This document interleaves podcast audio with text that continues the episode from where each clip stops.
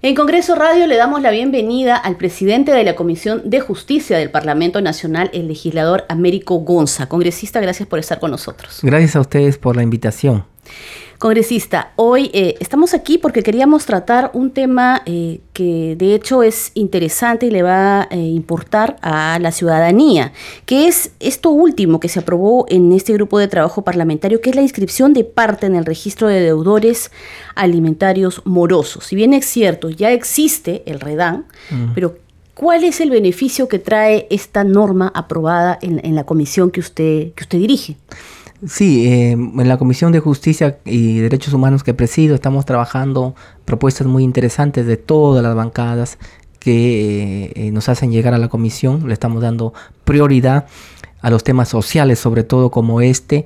Eh, esta propuesta está referida a que el, perjudicado, la madre perjudicada, que por lo general es, es, la madre, cuando el padre alimentista no le, no le paga eh, los derechos que le corresponden al niño, se puede escribir en el registro eh, que maneja el Poder Judicial. Ya existe el REDAN, sin embargo, eh, los operadores de justicia no inscriben a los deudores en este registro. Entonces, lo que se está habilitando es que ahora de parte el perjudicado puede escribir el, nombre de la persona que debe alimentos en este registro. Esto para incentivar de alguna manera el pago eh, oportuno de, sus derechos que le corresponden a los niños, porque en este registro, eh, cuando postulas a un trabajo, cuando vas a hacer, mm, te da de alguna manera que eres una persona limpia, y si estás en un registro de estos, eh, obviamente es de dudosa calidad, ¿no? Pero claro, entonces los operadores de justicia no inscribían a los deudores alimentistas en este registro. Entonces ahora le faculta al perjudicado para que lo haga de parte. Eso es lo que quiere decir, ¿no? Quiere decir que lo puede hacer sin necesidad de un fallo judicial. ¿Estamos bien? Efectivamente. Y eso para que nuestros oyentes lo puedan entender y sea de, sea de utilidad esta información que les estamos brindando. efectivamente, ¿Cuál es el procedimiento para que esto ya sea, sea ley? Y puede implementarse. Sí, ya lo aprobamos, lo, aprobamos en la Comisión de Justicia y ahora nos, nos, toca aprobarlo en el Pleno. Y tiene un proyecto que tiene bastante acogida también, ¿no? Y yo creo que va a ser aprobado por unanimidad en el Congreso. Adicionalmente a eso tenemos, eh, mañana sesionamos a las 11 y 30 de la mañana y vamos a tratar un, un, proyecto también que es muy importante, que es que los menores de edad puedan viajar al extranjero por estudios o para hacerse un tratamiento médico con autorización de, de solamente un padre de eh, un padre o la madre, ¿no? Al extranjero. Al extranjero. Claro, porque ahora en la actualidad para sacar a un menor de edad fuera del país se necesita un permiso de ambos padres En, un notario. En notario. Y por lo general, cuando la familia está bien constituida, no hay problema, ¿no? Porque se hablan y conversan, ¿no?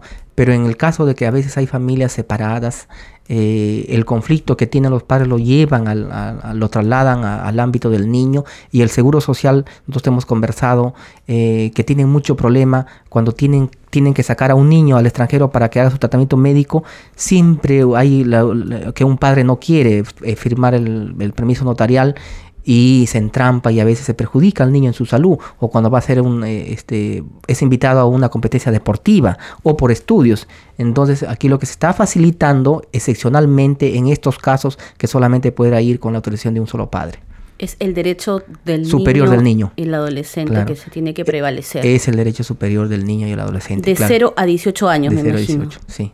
Muy bien. También eh, estamos eh, revisando que hay otros dictámenes, que por ejemplo es el tema del Código de Ejecución Penal, la Comisión Especial Revisora, ¿no? el decreto legislativo del notariado y el nuevo Código Civil. Son temas pendientes también en la sí, comisión. Sí, la comisión está tomando ese reto de, de trabajar, este, eh, revisar y consensuar en 2017, 2016 se crearon varias comisiones en el Ministerio de Justicia para revisar los códigos eh, código civil, código de ejecución eh, civil y los otros códigos que rigen nuestra normativa nacional. Eh, sin embargo, no se había llegado a consenso en la Comisión de Justicia. Nosotros estamos trabajándolo, exponiéndolo, llamando a especialistas, a las partes involucradas, para que vengan a exponer y de tal manera que cuando llegue a la Comisión como proyecto de ley ya se pueda aprobar. creo que es un reto porque nunca antes en la historia eh, un código ha sido aprobado en el Congreso, porque hay diferentes tipos de vistas, ¿no? Y siempre no nos vamos de acuerdo. los códigos que han salido actualmente, que están vigentes, siempre son con decreto legislativo, con facultades delegadas del, legislativo al ejecutivo. Pero esta vez nos hemos puesto un reto y creo que hay bastante consenso para llegar a, buen fin. También tenemos que hemos creado la comisión especial para revisar el código de ejecución penal. Un código que casi desconocen todos, eh, excepto los extendidos, pero que rige los derechos, deberes y obligaciones de los internos el principio de resocialización, de reinserción, que tenemos, eh, también justamente estamos impulsando un proyecto de ley para restituir la figura del juez de ejecución penal.